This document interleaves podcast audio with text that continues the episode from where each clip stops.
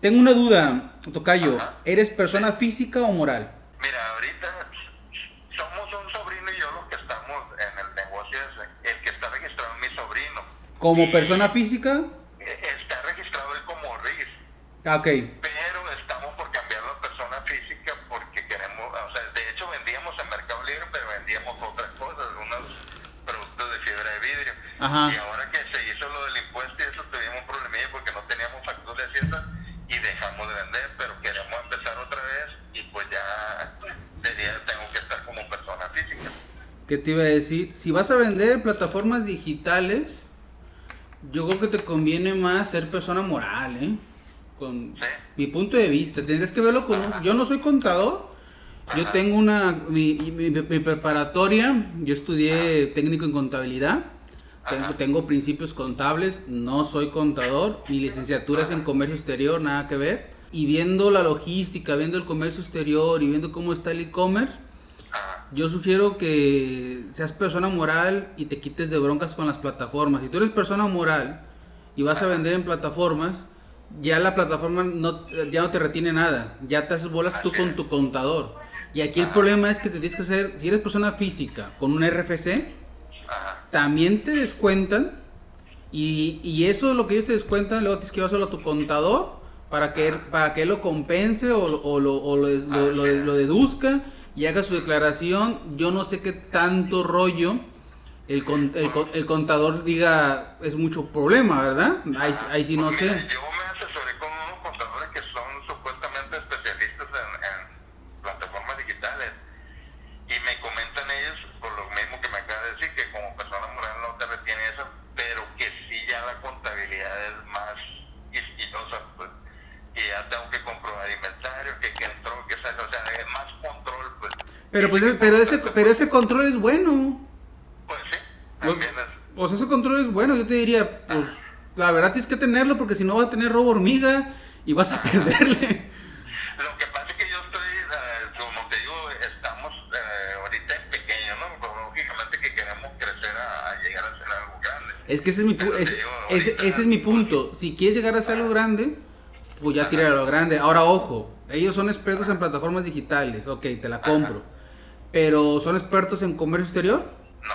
Es que mi problema es que tenemos un paradigma en el SAT, el gobierno y las aduanas y los agentes aduanales y las navieras. Si tú eres persona física y quieres rentar o contratar un flete marítimo con una naviera, hay ciertas navieras que te dicen, yo no le rento o no le, o no le doy servicio a personas físicas, te lo van a negar. Vas a ir con agente aduanal y va a haber agentes aduanales que te van a decir, yo no trabajo con personas físicas, te pido mucho te pido disculpas, no te puedo atender, por ejemplo. La aduana, cuando cruzas un, un contenedor, una carga suelta, ya sea aeropuerto, frontera o, o- o aduana marítima, ver a una persona física y le andan buscando más, rascando más. Sí, cierto, es más problema la contabilidad para la persona moral, pero por eso contratas un contador y la bronca es para él, no para ti. Lo que yo sí te recomiendo, como tú ya vas a importar, si no fueras a importar, no me meto en el tema, ser persona física o persona moral, pero como ya vas a importar, Sí. ya vas a tener trato con agentes banales, con navieras, con la misma aduana, pues te van a ver mejor, es, digo, es un paradigma que traemos en el comercio exterior, que te ven mejor si eres persona moral. Entonces, te van a ver, te van a ver muy piojo. Yo te digo, lo que estuve investigando y todo, en una ocasión pre- pregunté en una naviera y me dijeron precisamente eso, pues que ellos atendían a pura gente, mo- eh, personas morales. Y le digo, oye, pero yo soy persona, no, no, no. Y o sea, me cortaron el avión definitivo. No, me dijo, si eres persona moral, sí. Si no, discúlpame, no te puedo atender. Es más, hay navieras que si tú eres un broker, un forwarder que revendes fletes, no te atienden. Yo solo atiendo importadores directos y a exportadores. O sea, aquí cada quien, es lo que te digo yo. Mi consejo como asesor es inténtense dar de alta como persona moral porque ya van a entrar al mundo del comercio exterior. Ya no me meto en cosas contables, simplemente porque te van a ver mejor. Y de repente esa empresa naviera posiblemente traiga buenas tarifas, buenos costos que tú no vas a poder obtener por ser persona física y te vas a tener con un revendedor o te vas a tener con, la competencia que es más cara porque no te quieren atender ellos. Entonces dime el costo-beneficio. Al final pagas impuestos, ¿eh? Eso ya es otro show, es lo que te Sí, digo. Sí, digo, Pero bueno, ese, ese comentario, tú chécalo, ¿eh? Ajá, sí. Entonces, fíjate que ahorita tus, tus mercancías en, en pesos, en kilos, tus paquetes, ¿cuánto pesan, más o menos? Tus pedidos. Pues mira, eh, Un rango. Más o menos, por ejemplo, este pedido que pedí fue muy poquitos kilos, fueron como veintitantos kilos. O sea, son 20 antenas, una caja chica relativamente. 25 kilos. ¿Eso, eso, ¿Eso en cuánto salió el flete aéreo? 275 dólares. ¿Cuánto? 275. Te debe salir más o menos como a 10 dólares el kilo, más o menos, ¿eh? Un, pro- un Sí, promedio. en eso anda como 10 o 11 más o menos. Está carísimo. Mira, yo no, ahorita con el COVID y con los costos, yo no recomiendo mucho el aéreo porque el costo aéreo es muy caro, te puede salir, te puede dejar fuera del margen. Si aún así tú quieres mandar vía aérea, yo sí sugiero que trabajes directamente. No sé por qué. Mira, yo por ejemplo, dice que tienes un agente en el Hermosillo, ¿no? Ajá. Que te dice que trabaja con, con DHL, al parecer. Sí. No sé qué juegue traiga ahí. Pero es como si yo te dijera, trabaja conmigo, trabaja con UPS y lo traigo por Manzanillo. Pues no, no te conviene. Vete directamente a UPS, vete directamente a, a DHL. De DHL a UPS, yo mi experiencia te recomiendo UPS, ¿eh?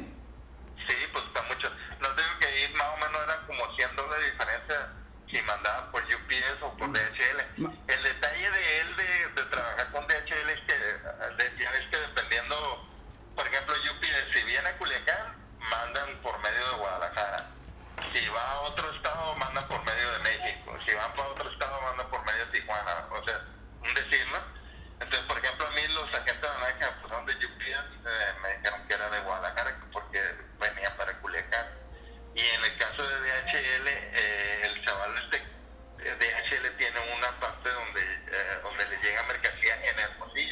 No, ok, ok, ok, está En ok. Hermosillo, por eso es que trabaja con esa paquetería. Ok, sí Entonces entiendo. yo también le dije, oye, ¿por qué no puede ser con FedEx? ¿Por qué no puede ser? Dice, porque DHL sí llega aquí directo y aquí lo pasan por aduana dice, y es las otras paqueterías, ¿no? Y como yo estoy aquí en Hermosillo, pues por eso lo hago así. ¿Quién te vendió el flete aéreo? O sea, directamente la paquetería, el, el proveedor. Sí, Mira, yo yo en ese caso te diría que le digas a tu proveedor. Al final el proveedor maneja sus paqueterías en China y él tiene sus mejores costos con sus paqueterías. Ajá. Yo te sugiero que le digas, mira, busca el mejor costo aéreo, de preferencia que sea con UPS y mándamelo a la aduana de Guadalajara o mándamelo a la aduana de México, o sea, a la aduana que tú decidas ajá, y ponle tu domicilio. Y en teoría, si despachas con la paquetería por donde pagues, el paquete te llega a tu domicilio con el mismo costo.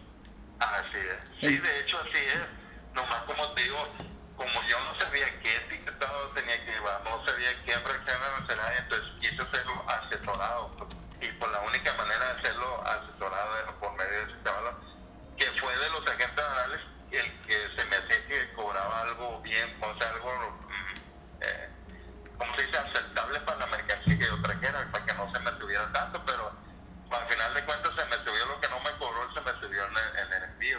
Es que ese es el problema. El flete es barato. Digo, perdón. El, el servicio de agente aduanal es barato. Pero si multiplica los kilos por los dólares, creo que sale mucho más caro el aéreo que pagarle el, el agente aduanal a uno más costoso que te consiga una mejor logística. Yo ahí en aéreo, trabájalo con paqueterías y trabájalo directamente con la paquetería o con su agente aduanal. En pedimento global o simplificado. Recomiendo simplificado, depende mucho del valor, ya has visto. Pero cuando traes con agente aduanal de la paquetería, yo creo paquetes arriba mínimo de 500 dólares. Yo digo que hasta de 1000 dólares para arriba, o sea, directamente con ellos. Ya cuando trabajas con agente aduanal directo, fuera de la paquetería, es cuando la paquetería no te quiere ayudar o que tu valor sea 5 mil dólares, digamos, y que quieras un mejor servicio. De lo contrario, no te cambies. Tengo, tú, tú me pides un servicio de lo que es la fracción arancelaria y la etiqueta. Sí te puedo ayudar, pero te debo de advertir algo. Porque no sé si has visto mis videos.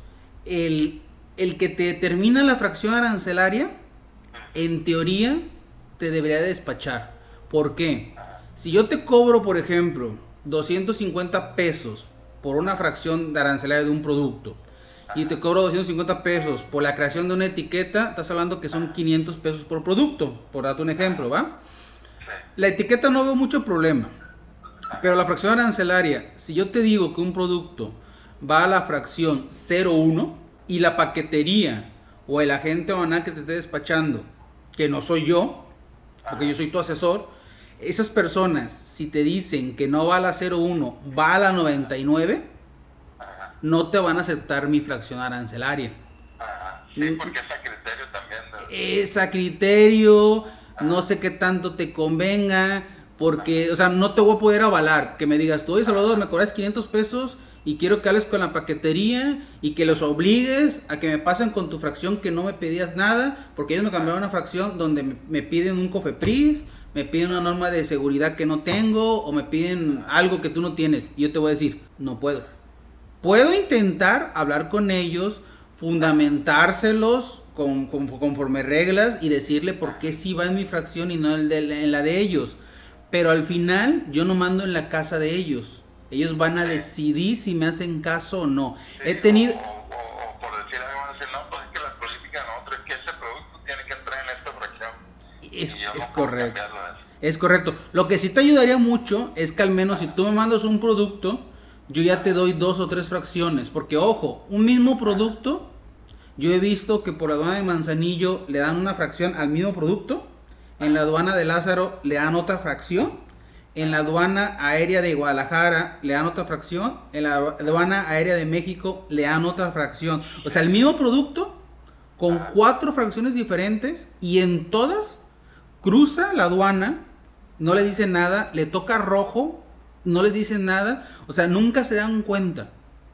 Entonces es un criterio muy raro. Lo que yo puedo hacer es decir, ah, mira, traes este producto, puede ir a estas dos, tres fracciones, hay que tener mucho cuidado, ¿por qué? Porque en la, si te lo mandan esta fracción, no pide nada, pero donde la paquetería diga que no va en esta y va en esta, que segunda, aquí te van a pedir un cofepris.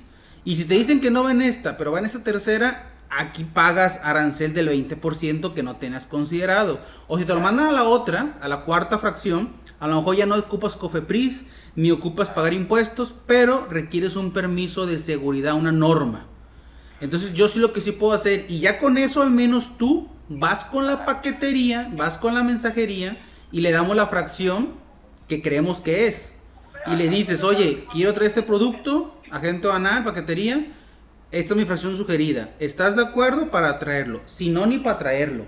Y ya la paquetería si te dice que sí, ya vamos más seguros a importarlo.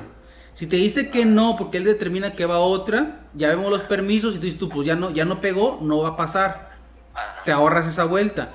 y a un lado que te diga que sí, que sí te acuerdo con tu fracción, cuando ve el producto físicamente y lo analicen bien, la paquetería todavía te puede cambiar la fracción y decir, ¿sabes qué? Siempre no y te la voy a cambiar puede pasarte. Y te lo tengo que platicar. Porque como ahí son un montón de personas que intervienen, puede que una me dijo que sí, pero la otra ya no, no, pues que sí, que sí, pero yo no te lo puedo respetar. Entonces, ¿cómo ves? Y ojo, en teoría, el agente banal que te va a despachar te debería de dar la fracción y la etiqueta. En teoría. Cuando trabajas con un agente banal directo. Cuando son paqueterías la verdad no creo. Deberían, pero no creo. Tendrías que ser un cliente constante para que tengas ese servicio gratuito. ¿Qué más, Tocayo? ¿Qué otra duda tienes? Por, el momento creo que ya, ya exprimí tu, conocimiento. Señor, yo he investigado mucho, pero la verdad es que ahorita más o menos me estoy enrolando de más o menos qué es lo que... Pues, obviamente me falta un montón todavía, ¿no? Pero te digo, pues ya me abriste otro panorama con lo de lo marítimo. Acuérdate, acuérdate que si vas a importar o exportar, a huevo vas a llegar a ocupar un agente banal y a huevo déjale esa parte al experto, al agente banal. Es como la contabilidad. Contrata un contador, analiza lo que va a hacer, igual tu agente banal, que te platique, habla con él. Si te dice, tráetelo todo aéreo, te conviene un chingo, dile, tú estás pendejo porque me va a salir bien caro, güey. Si yo te dijera, manda aéreo, pues estaría pendejo, sería un, sería un mal asesor, la verdad. Al menos que la mercancía sea de poco volumen. poco peso y gran valor monetario de pérdida, y, aparte la urgencia de que no tienes stock y si no tienes, tienes pérdida tú, tu tienda o tu negocio, yo sí te aconsejo manda el stock que necesites vía, vía aérea y ve mandando otra remesa vía marítima para que no tengas que estar enviando siempre aéreo. Por ejemplo, pero siempre si vas a importar o exportar, tú vas a ser un importador dedícate a conocer tu producto, dedícate a, comercializado, a comercializarlo ya ahorita en plataformas digitales y deja que tu agente banal sea tu asesor y te ayude. Eso sí te lo recomiendo, sea conmigo, sea con el que sea, tú siempre vas a ocupar un agente banal, ¿eh? Ahí no hay, ahí no hay opción.